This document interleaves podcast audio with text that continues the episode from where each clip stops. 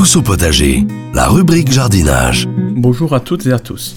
Aujourd'hui, je vais vous parler de la taille et de l'entretien des graminées. Alors, tout d'abord, qu'est-ce qu'une graminée?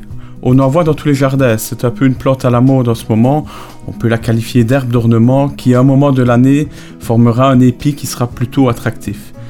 Il y en a aussi bien pour les endroits ombragés que pour les endroits ensoleillés, pour les endroits plutôt secs ou les endroits plutôt humides.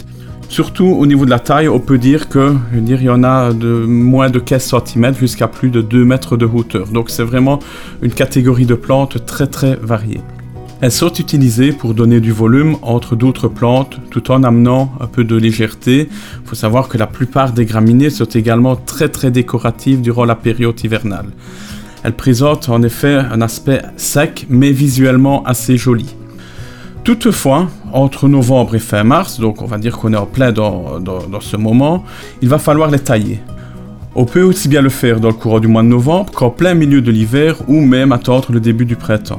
De toute façon, les parties qui sont aériennes sont sèches et mortes, donc elles supporteront la taille même s'il fait froid.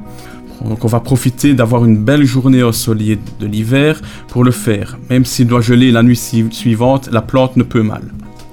Généralement, on ne les taille que lorsqu'on estime qu'elles ne sont plus décoratives, soit parce qu'elles ont été écrasées par la neige, ou encore, comme c'est d'ailleurs arrivé ces derniers jours, couchées par le vent. En ce qui concerne la taille, c'est très simple. On coupe au plus court, au plus bas, en ne laissant que la base de la souche. Donc c'est très simple et très efficace. Il existe quand même quelques exceptions. Pour les graminées, par exemple, à feuillage persistant, on les reconnaît facilement leur feuillage qui ne brunira pratiquement pas durant l'hiver. Il va rester d'un vert un petit peu plus foncé. Ces variétés seront juste toilettées au début de printemps en retirant les quelques brins qui seront brunis ou morts.